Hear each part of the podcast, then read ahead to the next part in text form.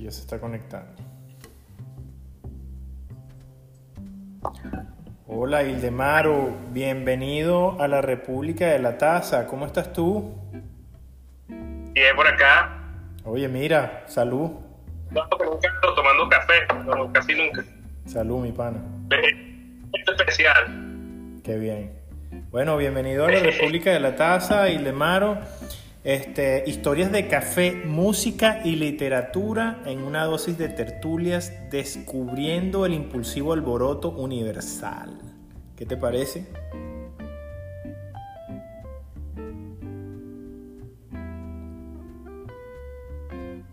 ¿Me escuchas? Y se quedó trancado en, en el eslogan. Voy otra vez. Bueno, así bueno porque lo repito. Vamos, vamos a asegurarnos que la gente funcione, porque si no, no. Historias de café, música y literatura en una dosis de tertulias descubriendo el impulsivo alboroto universal. ¿Qué te parece? Este, Eddie, ¿cómo haces? ¿Tú lees, tú lees ese enunciado? Ya te lo sabes de memoria. Ya me lo sé de memoria. Ah, no, porque eh, vi que estás transmitiendo desde temprano, ¿no? Sí, ya este es mi tercer pod episodio del día de hoy. Exactamente. Ah, súper productivo entonces. ¿Y cómo haces cuando es en inglés? ¿Haces la presentación en inglés también? No, no, no, el eslogan en inglés no lo he, no lo he Tienes traducido. Sí, lo que pasa es que Sí, tú sabes que tú piensas en español, entonces cuando lo vas a traducir en inglés pensando en el español, queda fatal. Entonces tengo que buscarle la vuelta para que en inglés, sabes que el inglés es un poco complicado. Sí, hay dos temas que, que, que ignoro completamente, que es el inglés y el café, pues, pero bueno. No, no importa, pero fíjate, no importa. Es que el tema es precisamente ese, ¿no? O sea, aquí yo no traigo invitados que me vengan a hablar. Si viene un técnico, un especialista, chévere y se aprovecha. Pero aquí lo que, lo que estamos es alrededor de lo que es la taza del café. Por eso no sé, por eso, por eso no le puse el nombre de la República del Café, porque ahí sí iba a estar comprometido, iba a estar con un problema grande, que es que bueno, va a ser solo de café. Pero por eso le puse la República de la Taza, para que sea un poco, ya va, ya va, ¿qué pasó aquí? Ya va, que se me estoy quedando sin pila tengo que buscar el cargador. Por eso le puse la República de la Taza, porque, ah, pues sí, de la taza, porque precisamente uno puede este, ampliar más el espectro, ¿no? Y poner un poco más el tema, digamos, en el tema de las tertulias. Ah, uno no nada más puede hablar de café, sino de cualquier cosa que quepa en una taza, ¿no? Podemos hablar de ron si tú quieres. Podemos hablar de ron, de whisky, de cerveza, de. porque todo eso cabe en una taza. ¿Me entiendes? Por cierto, ¿recibes bien ahí el audio? Llega bien. Sí, sí. Ah, vale. Y disculpa, Pero que, y disculpa que tuve que, que buscar esto. Pero bueno, así es nuestra producción. Mi equipo de producción no estuvo preparado hoy.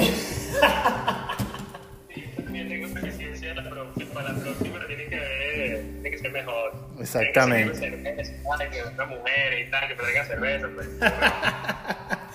Mira, Ildemaro, vamos a, vamos a entrar en, en el tema contigo. Fíjate, yo quiero que me digas qué eres tú. Obviamente yo te conozco ya este, de Turmero, ¿verdad? Y he visto un material tuyo que has estado publicando. Eres una persona sumamente activa en las redes sociales, en la parte, de- sobre todo en la parte de Facebook. Y me gusta mucho lo que tú estás haciendo con la historia, con... Creo que estás escribiendo un libro, ¿no? Cuéntame acerca de eso. Este, y, adelántanos un poquito de esa escritura que estás desarrollando. Y háblanos un poquito de tu background, por qué tú escribes sobre historia, este, de qué viene eso, de dónde viene ese amor por la historia. Correcto, fíjate, yo soy profesor eh, de geografía e historia en el López Maracay. Eh, pude ejercer mi profesión durante un tiempo, unos 5 o 6 años. todo se derrumbó por causas que todos conocemos, entonces me tocó salir del país. Es cuando tú, eh, ese tipo de profesión, no, todo, no todos los profesores tienen esta inclinación hacia la investigación. Siempre tengo esa inquietud de seguir leyendo, investigando, y también fue un, un causa de toda esa información que estaba recaudando. Aparte, creo que Emilio es un, una musa para no. O sea, te das cuenta cuando la biografía y en los tipos como que se ponen más activos aquí, cierta nostalgia. Entonces, yo tengo una historia familiar muy particular, familia de Paraguaná. Eh, en Paraguaná hay un descuido total por, por el pasado, por, por entender muchas cosas, pero sí existe una tradición moral muy importante eh, acerca de los, eventos que han acudido Paraguaná y la vaina queda como una leyenda, ¿no? Me puse a investigar acerca de ciertas cosas y eh, comencé a escribir eh, acerca de un episodio climático que ocurrió en 1912, una gran sequía eh, que arrasó con, los rebaños, que arrasó con tiendas y que arrasó con la gente eventualmente. 1912. 1912, sí. Eh, de hecho, dicen que, el que comenzó en 1905 los investigadores, eh, consecuencia de lo que es el fenómeno del niño.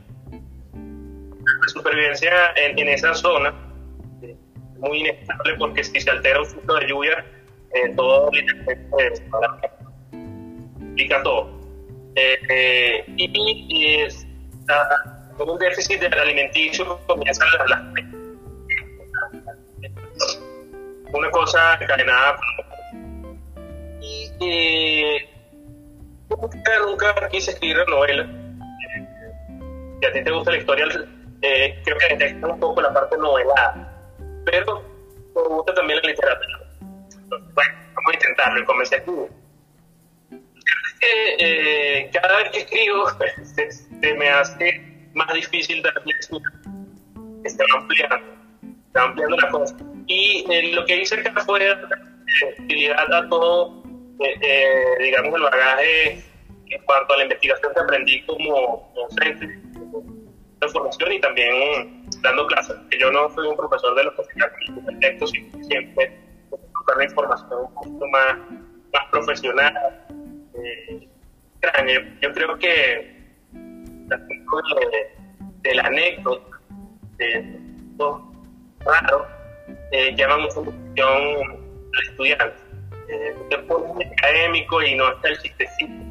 El, el, Claro. el evento está De cierta manera, tú tienes que, eh, ca- cuando tú estás dando clase, hay varias técnicas que uno este, puede introducir para llamar un poco más la atención de, eh, el- y colaborar con esa información que sea más digerible, ¿no? Para que no sea tan pesada, este, uno puede utilizar ciertas herramientas para, para, para, bueno, que se haga más ameno y divertido el proceso de enseñanza. Mira, está desapareciendo de, de lo que es la sociedad paraguanera, que la antigua forma de, de expresarse. Palabras que son autóctonas de la región coreana, no solamente de Paraguay. Eh, también me propuse integrar esos elementos en la novela para que la gente se entere. Y de hecho, mi abuela, que recientemente falleció, me regaló esta, esta un diccionario de la, de la paraguanera. Es tan peculiar la forma de hablar paraguanero que a diccionarios tienen, que son varios, son varios, uno los autores. Y estoy intentando en los diálogos integrar muchas de esas palabras, eh, obviamente con, un tipo de explicación a pie de página eh, de que. Son palabras que la pronunciación es muy curiosa. Entonces, A ver, dime, dime algunas palabras. Eh, no, ¿Tú has escuchado calembe? La palabra calembe. Calembe, sí la he escuchado. Calembe es una cosa que tú no usas, pues digamos que cachivache. Entonces yo, por, por ejemplo... Un coroto. estás Un coroto ahí. Un coroto que tú no usas. Entonces por ejemplo, le puedes decir a alguien que está calembado. Bueno, te voy a decir algo. Mi esposa le dice calembe a mis cosas del café. Ah, pero entonces, pero tu esposa tiene algún tipo de relación con, con la región falconiana o algo. Sí. Mi- la familia de mi esposa es de allá. Sí, ah, bueno, por ahí viene la ya, ya entendiste, ¿no? Fíjate tú, mi esposa, yo le digo, yo digo que mi esposa es como una india taína. Aquí le dicen taína, la india taína es, es como una, una forma de una india de, de Puerto Rico.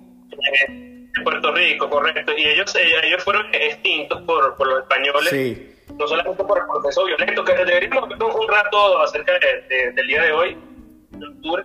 En el caso de las Antillas, eh, mucho- mucha población indígena fue terminada por la violencia y principalmente por la, por la parte microbiológica, las enfermedades y todo, y todo esto. De hecho, antes que llegaran los españoles ya se estaban enfermando. Siento como que comenzó trayendo todo.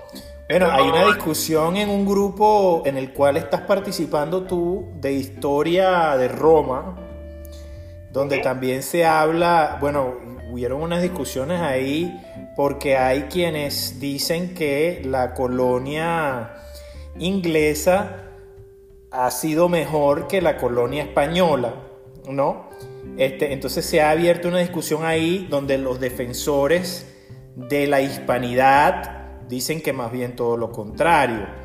La, la hispanidad, la colonia española permitió, digamos, mucho, mucha apertura para el indio, el negro y el sambo, no así el inglés o el anglosajón que los exterminó a cierto modo y los fue más duro pues ese tema. Hay una discusión con respecto a todo eso brutal ahí en ese grupo. Es, es- es una discusión brutal, porque creo que, que colocar las cosas en, en esos criterios de que uno fue mejor que otro, tomando en cuenta los resultados de la civilización actual. Todos sabemos que Estados Unidos está más desarrollado que los países periféricos. Eh, es un poquito reduccionista el asunto, es muy amplio, ¿no? Porque hay muchas causas. Hay demasiadas Eh, cosas que salen de ahí. En Estados Unidos no hubo una civilización indígena como, por ejemplo, en Centroamérica y en, Perú. ¿no? Creo que el elemento indígena es que, haya como dicen algunos, ¿no? que haya logrado que nosotros seamos más subdesarrollados. Eh, más bien, el proceso de mestizaje en América Latina fue mucho más fuerte y eh, la formación de la cultura fue como te impongo esto y ya, tal cual, lo traigo de Europa y tal cual. En Estados Unidos creo que sí fue un poquito más efectivo eso. Eh, eh, como dices tú, eh, se borró un poco más el pasado indígena. Sin embargo, no tanto, porque todavía existe, ¿no? Pero el, el es muy diferente, americano, muy diferente.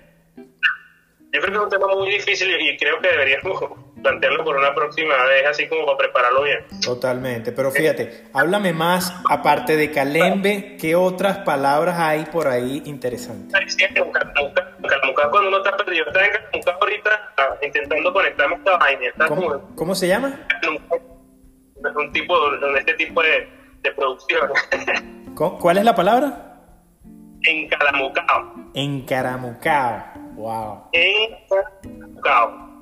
Ok. Pregúntale, pregúntale a tu esposa, ver si conseguimos una aquí rapidito que sea gracioso. Rápido, rápido. Mira, está conectando Gordete por lo que veo. Está Gordebrio ahí, sí señor. Saludos a Gordebrio. El Gordebrio. Es que la gente se puede ofender, güey. Yo me imagino que en este programa no, no hay problema con eso y uno puede expresarse de, cualquier manera, porque tú le dices a alguien gordo que es gordo y se arrecha. Bueno, Pero- papá, gracias a Dios, gracias a Dios, esos grupos extremistas no están aquí en este grupo. Fíjate que conseguí una palabra, y, y esto es una discusión que también tendría que ver con la lectura que estoy haciendo, y que esto ya publiqué, manflórico. ¿Qué es un manflórico? Un manflórico es una persona hermafrodita. Pero fíjate que el final de, del, del párrafo dice, nuestros viejos le llamaron simplemente marico. Y Ahí no había, no había este pedo de, de identidad de que es rarísimo, ¿no? Que yo creo que lo que ha hecho es, es ampliar el espectro de, de etiquetas que poner a la gente. Porque ahora tú no, antes tú le decías, no, marico, ya, marimacha y tal. Eh, ahora no, ahora no sé qué cosa, pasivo, activo, eh, no binario. Eso es.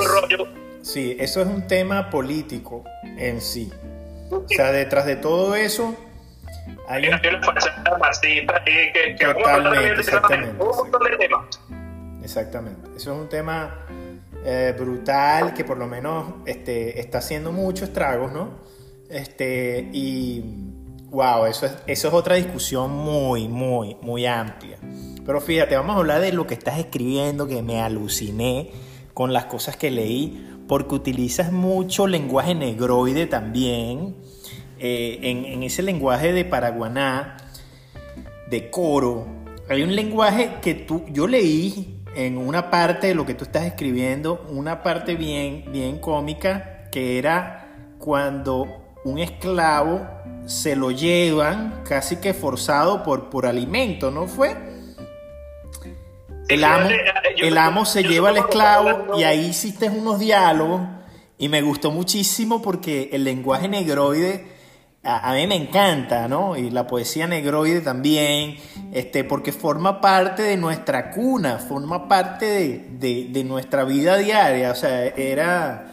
Venezuela es una cosa, de verdad, que es impresionante. Fíjate que, que Paraguay, eh, en Paraguay no se utilizó mucha mano de obra esclava porque había mucho, mucha población indígena o, o una población indígena significativa.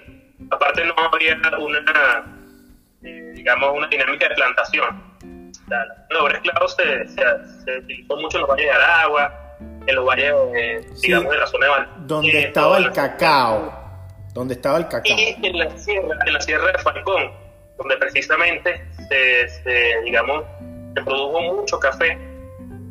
De una calidad variable, ¿no? Pero que café que tenía mucha salida porque, hablando de la sierra, llegando a Coro, está la vela de Coro, un puerto y tenemos entonces también en las islas, las islas holandesas.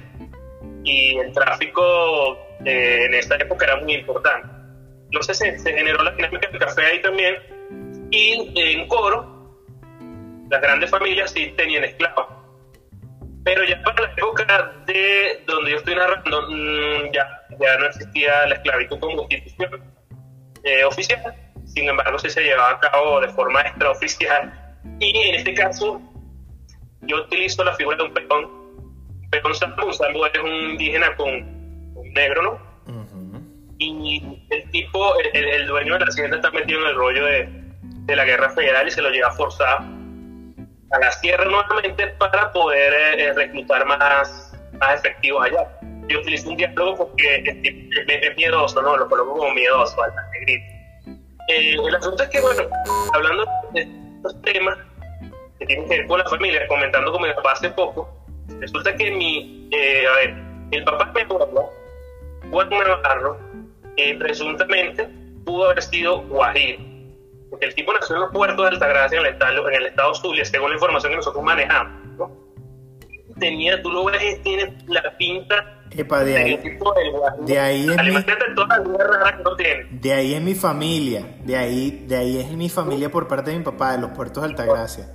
Le dicen joviteros porque que dicen mucho jo, jo.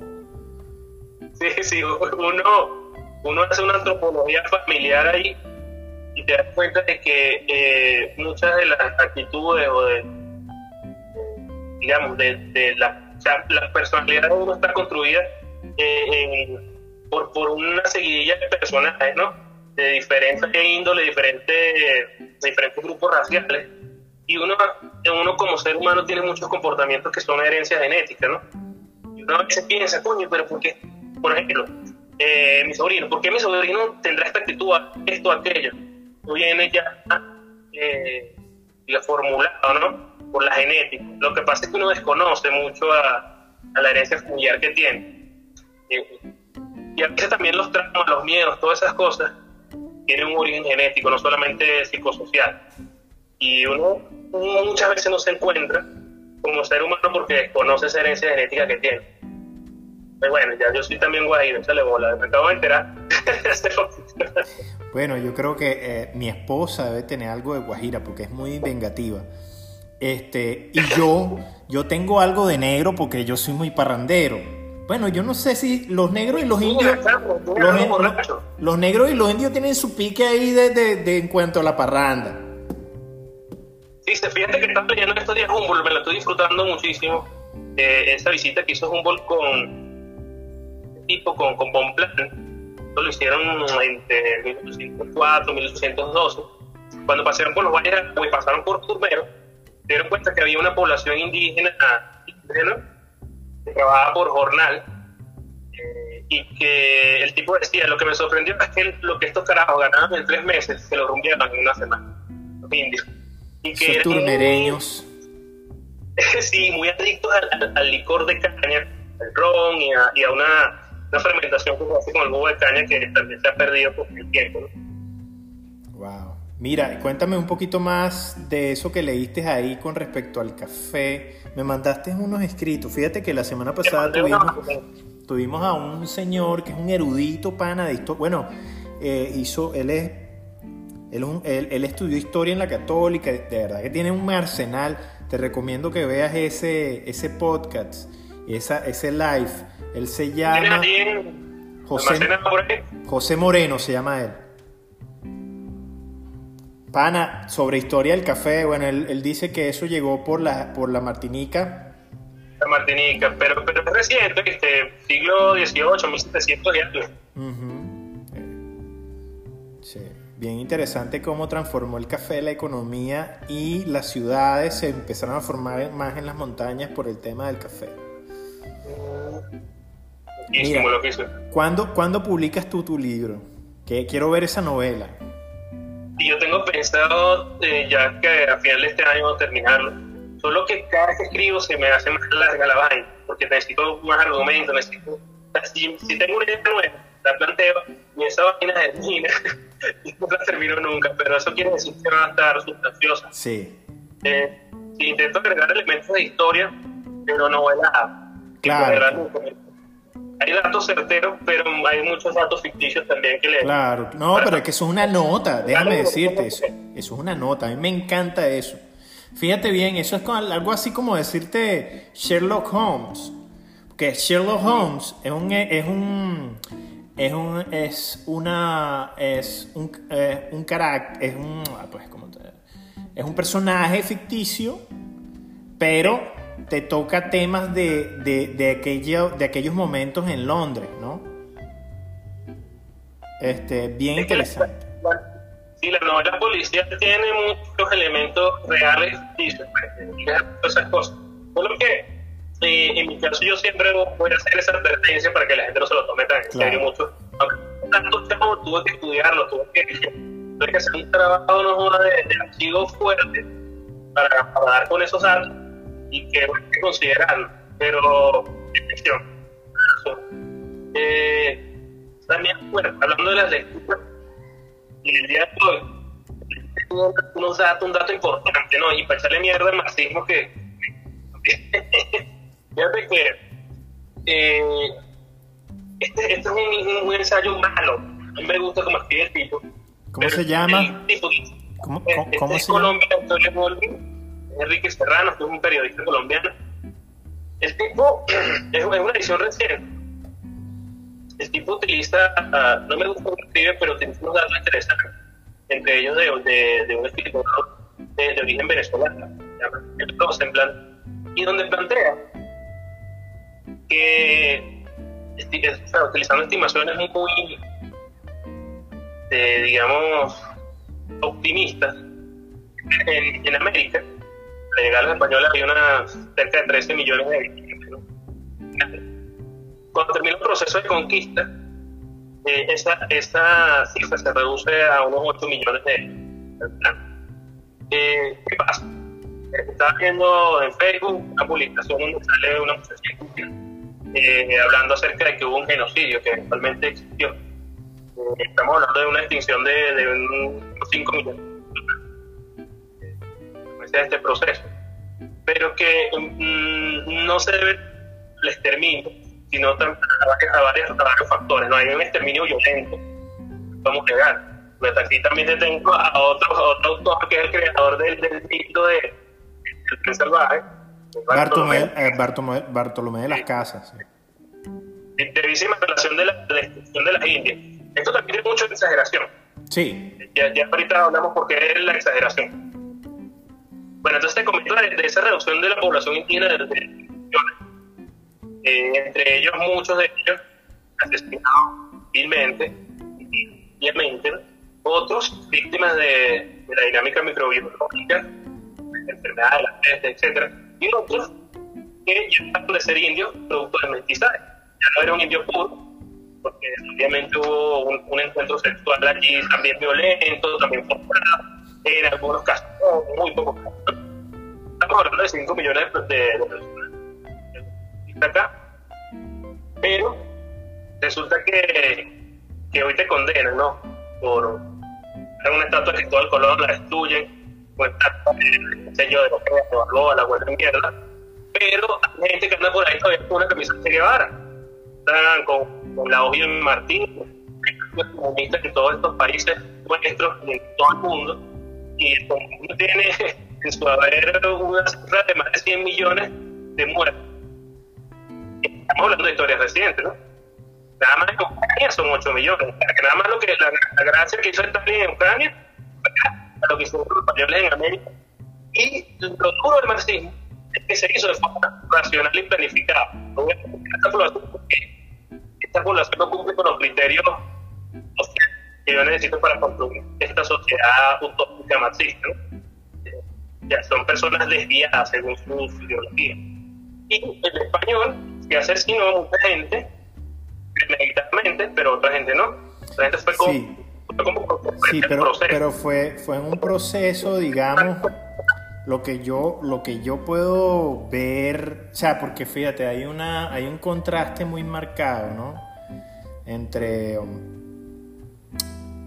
la iglesia juega un rol importantísimo. La iglesia, de cierta manera, fue utilizada para una transición y como un mediador entre la población indígena, sobre todo entre la población indígena, no tanto con el negro, pero sí con la población indígena, en una transición de evan- evangelización eh, importante, ¿no? Donde ellos fueron, eh, digamos, eh, alienando paulatinamente al indio. Y eso tú no lo ves aquí. Aquí eso tú no lo ves. Como dices tú, la población aquí era, no, era, no era representativa, ¿no? Con, con respecto a todo lo que fue Centroamérica, que era brutal. Ahora fíjate bien, existe una cosa también que es el Aztlán. El Aztlán es eh, el norte de América, es decir, Estados Unidos de Norteamérica, y donde el azteca... El azteca dice que ellos vienen de aquí del Aztlán, ¿no? que es donde viene la vida. Hoy norteamericano, pues. Exactamente. Y recuérdate que la mitad de Estados Unidos era puro territorio mexicano, ¿no? Eh, Sí, el sur de los Estados Unidos. ¿eh? todo el sur de los Estados Unidos. Y era un, era un corredor, era un corredor bien importante, el corredor de los indios nativos de aquí, desde el Alaska por el centro de Centroamérica, por el centro de Estados Unidos hasta, hasta Sudamérica. Pero ellos llaman Aztlán a la parte de arriba, que es de donde proviene la vida, porque es de donde ellos vienen en realidad. O sea, ellos vienen, eh, eh, ellos vienen inmigrando desde el norte de Estados Unidos, por, por el paso de Siberia, ¿ok? Hasta bajar a todo Latinoamérica. ¿no? Eso es mi. Aquí entre varias lecturas y varias cosas que yo uno, atando cabo. Sí, la teoría del origen de, de los aztecas. Exacto. Eh, el- la civilización azteca es una civilización reciente la llegada de los españoles. No es una Pero- civilización antigua. pero esto es una cultura- pero esto- 3000 Sí, pero esto es una cultura demasiado fuerte, eh, hermano. Una cultura muy, muy fuerte. Con decirte que aquí hay trabajadores que nada más, o sea, por lo menos para hacer los techos aquí de las casas, aquí en Estados Unidos, la compañía que te vaya a contratar a algún personal no te va a contratar a ningún otro personal, sino al indígena de Chiapas. Es una raza que les gusta, ellos tienen su propio, ellos ni siquiera hablan español. Ellos tienen su propio dialecto marcado, dialecto no, su propio este, lenguaje marcado, que es como una, una cosa totalmente indescriptible la forma como ellos hablan. Son chiquiticos y maiciaditos. Son los únicos que aguantan las altas temperaturas aquí en la Florida para poner techo. Es una cosa que es una cosa brutal. Gente fuerte, gente que nadie más puede hacer ese trabajo sino ellos.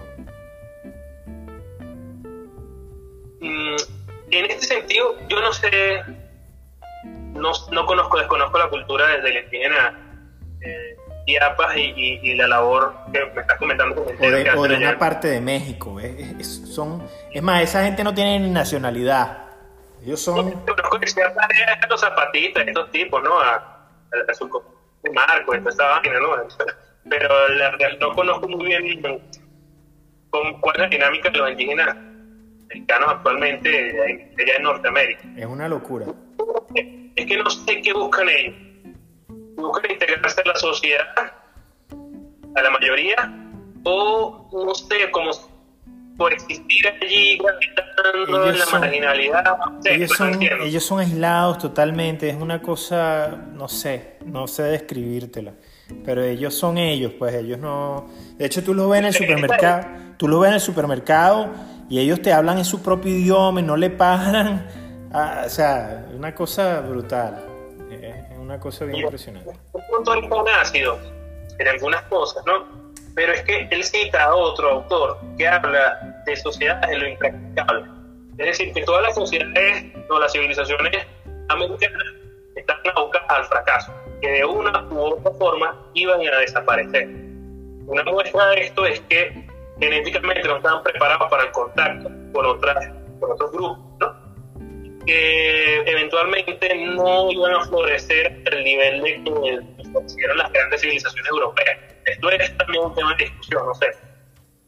Y es especulativo porque no sabemos qué iba a pasar en realidad, pero no es como esas civilizaciones asiáticas y europeas que sí pudieron eh, llegar a, altos niveles de civilización, bueno, pero es teoría, ¿no?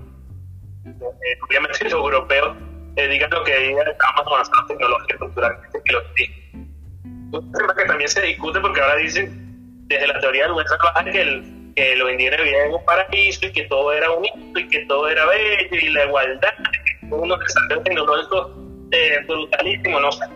es otro tema que es bueno y lo podemos ir trabajando desde, por ejemplo, el, libro de, Carlos Rangel, que, es un libro de los años 80, que es del, buen salvaje al, buen revolucionario, donde plantean esta teoría del buen salvaje, donde, donde que es la causa de la victimización del indígena, ¿no? Y eso, eso le da como cierto crédito, igual que el marxismo se victimiza, y entonces por eso es que se mantiene culturalmente, ¿no?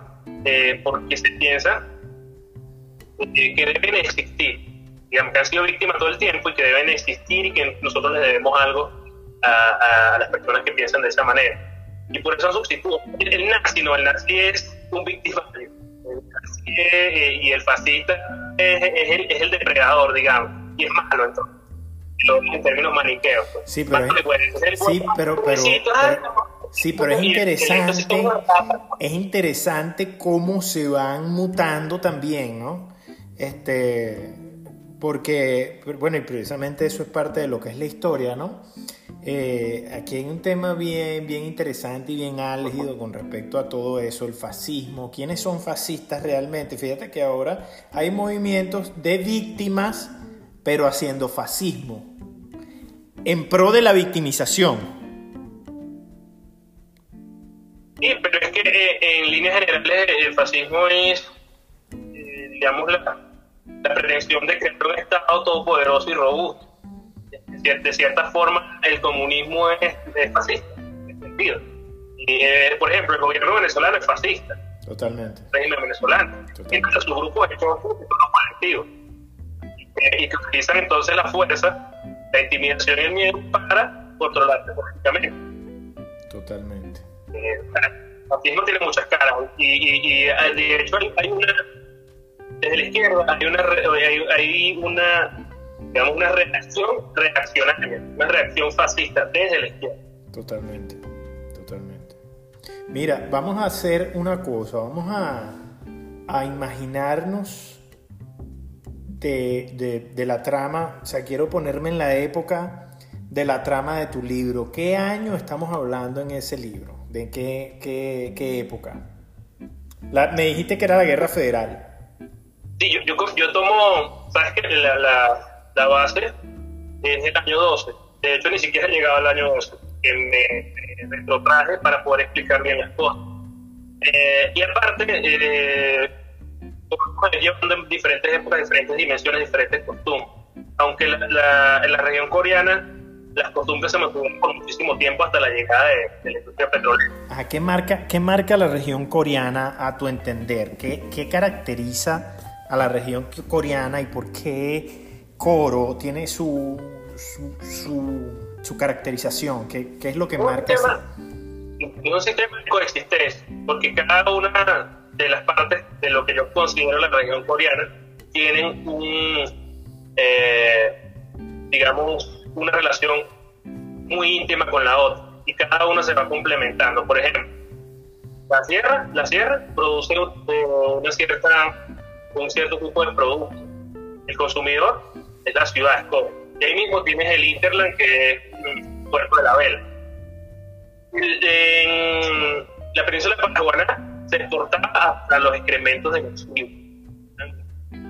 muy, muy pedido, digamos, en Europa. Lo utilizaban como fertilizante. Hay otro, hay otro dato absurdo que es el dividido. Que tenía propiedades curativas de, de esa forma, estringentes principalmente, y fue muy exportada en su época, los cueros, etc. Entonces, ¿qué pasaba? ¿Qué considero yo la región como bueno, un sistema interdependiente, económicamente hablando, en el cual eh, cada uno de, de, los lugares específicos tenía relación y que era administrado desde este coro. El este coro era un polo de atracción de las zonas de la sierra, la Paraguana y el eje costero que aquí frente al Mar Caribe. ¿Y cuál es el otro polo? Desde la época colonial, el contrabando con Aruba, Curazao y Bonaire entonces, fíjate que se configura todo, toda una toda una región. Que ya el, el, otro polo de atracción sería ya de Puerto Puerto Bello y Valencia, ¿no? Pues ya, ya se queda muy, muy lejos. Y entonces había como un espacio eh, entre los dos polos de atracción que, digamos que se, se iba hacia el espacio que tenía más cercano el otro polo de sería la, la, cuenca del lago Maracaibo. Y una pregunta, háblame un poquito de, de, los personajes de, de, tu libro. ¿Qué personajes hay ahí y cuál es la trama? Mira, hay personajes ficticios y hay personajes reales. Eh, un, yo utilizo la, a, a Salaverría, que con de la Guerra Federal. Comenzamos la Guerra Federal, me están preguntando de dónde comenzamos. Comenzamos a partir de la Guerra Federal. Eh, ¿por, qué, la Guerra Federal? Porque la Guerra de Independencia la Coreana, eh, digamos que no fue, en la guerra de la independencia el Toro no fue un escenario, un escenario principal, sí hubo guerra, por ejemplo, como cuando el Marqués del Toro eh, invadió la provincia de eh, fue rechazado, hasta por los indios de que también comento allí, eran apedradas y tal. Eh, pero, tranquilo, que aquí estamos gozando. la guerra federal fue un conflicto donde sí hubo protagonistas. Eh, de ellos, bueno, Tomo Falcón, como comentaba, utilizaba a la barriga que fue un caudillo local, a José Segundo Riera, a varios personajes allí que, que sonaron y que quedaron en el olvido, porque cuando se habla de, la independencia y de los procesos de, la guerra y tal, antes de la guerra federal, es una guerra muy, muy y en, parte central del país. Pues. Entonces, ¿qué me preguntaba? ¿De qué, se, ¿De qué se trata? Sí. No, lo que quiero hacer allí es un recorrido histórico los diferentes eventos eh, que acudieron a la región y eh, llevarlo al o sea, el desenlace del año 2. Los relatos también son terribles. Eh, estamos hablando de que la gente se metían por la vereda y los camiones conseguían gente muerta en la calle. O hay un autor que habla que se perdió hasta el 80% de los rebaños. O sea, una mortandad en un año, una mortandad bestial. Los registros, en este caso ya eran registros civiles, que antes eran eclesiásticos, eh, tienen una cantidad, registran una cantidad de muertos por hambre significativa. Tú revisas que todavía están por allí los registros, eh, afortunadamente se conservan algunos, y te das cuenta que fulano está murió de hambre, fulano está murió de diarrea, porque pues, el hambre y la diarrea van de la mano, Entonces comienzas a consumir cualquier tipo de agua, en este caso sería el agua de cacimba, que el agua salobra. Esto causa también un montón de trastornos intestinales, eh, vegetales o, digamos hojas, eh, cueros, qué sé yo, cosas que, que no estás acostumbrado a comer, tienes hambre, sufres diarrea y te mueres. un montón de muertos por diarrea, Dios, de, ver, la causa. So, la trama es básicamente eh, una narrativa de lo que pasó a través de la, la, guerra federal y la sequía. Sí, comienzo por la guerra federal porque me, me, me, llamó la atención hablar un poco de... Pero, pero lo que yo veo es lo que yo pude leer de, lo poco que yo leí, es que tú entremeces muy bien la idiosincrasia del venezolano en los diálogos, ¿no? O sea, como me dio mucha risa los diálogos que haces con el, con el peón de la finca y el caudillo. Me pareció algo quijotesco también, este, ¿sabes? Eh, me pareció muy, muy chévere esa lectura, muy cuando describes, eh, hay una parte que describes el, galope del caballo, eh, la luna y cómo se sentía la arena en, el rostro de la persona, esa parte la describes de una manera majestuosa. ¿Sabes qué? Que hay mucho allí de, de mi configuración como ser humano en el libro hay muchas experiencias mías y familiares que yo inserté y que se, se las otorgué a los diferentes personajes. Pero es un libro muy personal y se me ha olvidado comentar eso que es lo más importante. Estamos hablando de una creación muy personal, de muchas vivencias personales. De hecho, eh, los protagonistas, porque hay varios protagonistas, no, no, no se centran en los personajes pero en el, en el desarrollo de la tragedia del año 2, eh, los protagonistas son mis tíos, mis abuelos. Obviamente les pongo otros nombres, aunque a uno sí me doy el nombre de Luis, mi abuelo, pero ellas son personas que no vivieron ese momento. Claro. No vivieron Simplemente lo inserté en ese momento. Tú, lo, tú los traspolas, tú traspolas de repente la, su personalidad a aquella época y de repente ciertos diálogos. Oye, genial y una manera de no olvidarlo, porque yo pienso que, este proceso político, yo creo que es lujo decirle político a esta vaina como en Venezuela. Este secuestro que están tomando, es un secuestro. todo. Es un secuestro. Este, eh, ha, sido tal la destrucción que, puede llegar a destruir nuestros recuerdos, puede que, finalmente lo único que nos va a quedar de la creo yo, eh, lamentablemente y una forma de, conservar esa tendencia familiar, eh, esa historia oral, ya de generación en generación, ese, ese punto, ese de locura el seno de una familia o, o de como ser humano, viviéndolas, ¿no? Y dando un sentido, cierto sentido ahí novelesco a la cronológico y tal, lógico, pero principalmente creo que estoy haciendo un recuento de vivencias allí que lamentablemente eh, eh, han sido consumidas por salitre, porque eh, hay veces otras las cosas allí, la, la, la sociedad está muy presente y comienza a comerse toda la gente, ¿no? Eh, entonces nosotros nos buscaron unos comegenes, porque son otros, otros insectos que existen allá en, en Paraguaná, pero yo creo que existen en Paraguay, el comején, el la termita. Entonces nosotros agarraron unas termitas que están despidiendo toda la yo creo que estoy haciendo un esfuerzo por, observar algo. Mira, ¿y cómo, cómo se titula el libro? ¿Cómo se titula la novela? Sí, no, no, sé todavía. Yo, yo le había puesto el áspero 12, pero me está sonando más bien. Eh, muchacho no se cansa. Yo, yo, te- yo tenía un tío que murió, ¿no? Peter Luque, hace varios años. El tipo era periodista eh, y explica el Médano. Y, tenía un apartado que se llamaba Yabuquibense. Yabuquiba el pueblo de padre. Ah, ok. Entonces, Yo te iba a decir, a tu hermano, sigue- tu hermano Rubén tiene ese nombre porque él como que usa eso. Sí.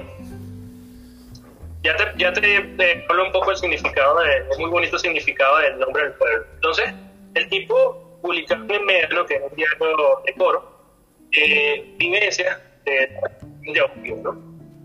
Ya por ahí uno tiene como que eh, esa lloranza por, la, por aquellas anécdotas, ¿no? Eh,